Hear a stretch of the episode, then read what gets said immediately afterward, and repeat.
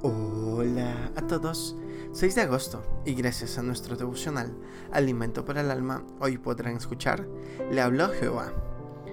Lectura devocional sugerida según Reyes capítulo 20 del verso 1 hasta el 6. Nos dice su verso 5. Antes que Isaías saliese hasta la mitad del patio, le habló Jehová. Hoy de mañana leí esta parte de la biografía del rey Ezequías.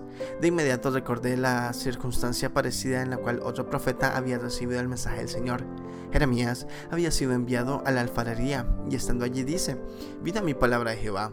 Jeremías 18:5. Ambos siervos, fieles al Señor, a los cuales Él les dio palabra especial. Las oportunidades para recibirlas, los lugares donde las recibieron, el mensaje recibido y aún los destinatarios eran distintos. Pero tanto a uno como al otro, les habló el Señor.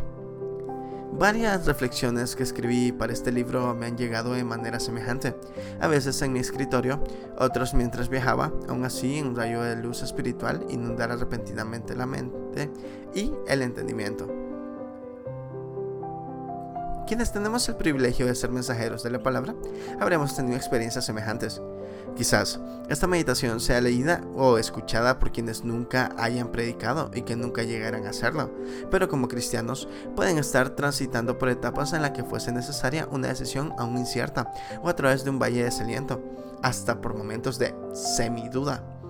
Es posible que le esté por llegar una palabra del Señor para darle la orientación necesaria. Cuando Jesús ilustró su carácter de buen pastor, declaró que sus ovejas, los creyentes en él, oyen su voz, distinguiéndola en medio del tumulto de voces que le rodean, por nuestro propio bien. Prestemos atención y si el Señor nos habla, digamos, habla, Señor, que tu siervo escucha. Devocional escrito por David J. Corvino, en Uruguay. Dios quiere hablarnos, escuchémosle. Muchas gracias por escuchar.